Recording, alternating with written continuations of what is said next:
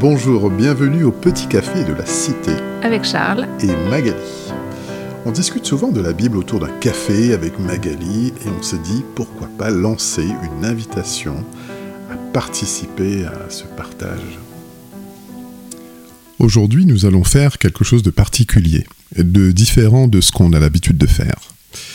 J'ai terminé récemment la lecture du livre des Proverbes et à la fin du chapitre 31, il y a le portrait de cette femme extraordinaire qui nous est dépeint, un peu comme toi. Merci beaucoup.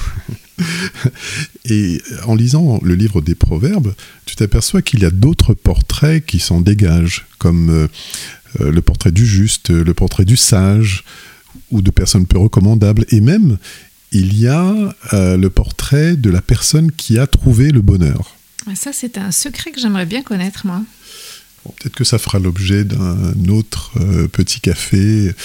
Mais pour l'instant, euh, j'aimerais bien te, en tout cas, présenter le, portrait, un portrait qui me tient à cœur, le portrait de Dieu.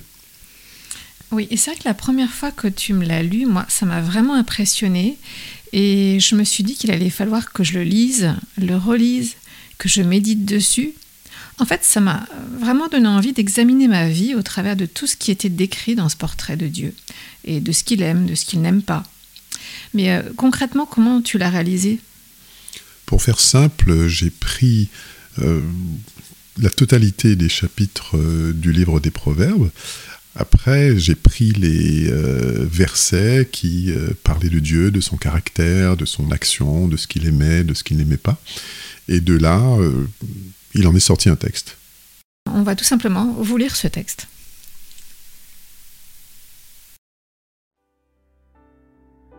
Dieu donne la sagesse, la connaissance, l'intelligence. Il aplanit mon sentier. Il me corrige aussi. Ça peut aller loin. Dieu a créé toutes choses, toutes les lois physiques, tout ce que je vois. Il l'a fait avec sa sagesse, son intelligence. Il est présent partout et il agit. Il a créé l'œil, l'oreille. Il influence celui qui dirige. Il a fait le riche et le pauvre. Il est aussi ton assurance. Il garde tes pas. Dieu n'aime pas le pervers, le déviant. Il se moque bien du moqueur qui se fait l'interprète ou l'ambassadeur de la dérision. Il rend les langages confus. Il est, il a en abomination celui qui prend les autres de haut, qui trompe par ses paroles ou donne un faux témoignage, qui a du sang innocent sur les mains, qui crée des disputes dans la famille ou entre amis, qui a hâte de faire le mal ou réfléchit à des projets malsains. Dieu n'aime pas le commerce inéquitable. Dieu s'éloigne de ces personnes. Il ôte la vie à ceux qui dépouillent le pauvre. Quand Dieu est ton ami, il te fait entrer dans le cercle des hommes droits, dans son conseil secret. Il ne laisse pas le juste mourir de faim. Il prolonge ses jours et abrège ceux des méchants. Il aime l'homme de bien, il écoute sa prière.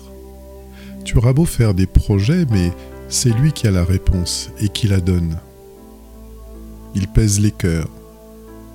Il dirige mes pas, parfois sans que je comprenne. Les preuves, les coups corrigent notre trajectoire.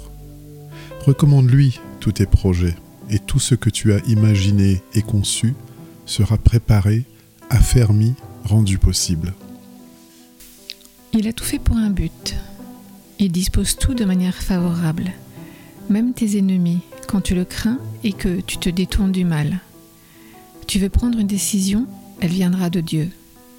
Il éprouve les cœurs. Ne te réjouis pas du malheur des autres, il y aura des conséquences, tout comme pour celui qui approuve des décisions injustes envers les justes. Son nom est une place forte, et il faut s'y réfugier. Il te donne la femme de ta vie, elle est intelligente. Quand tu donnes aux pauvres, c'est à lui que tu donnes. Dieu donne son conseil et il se réalise.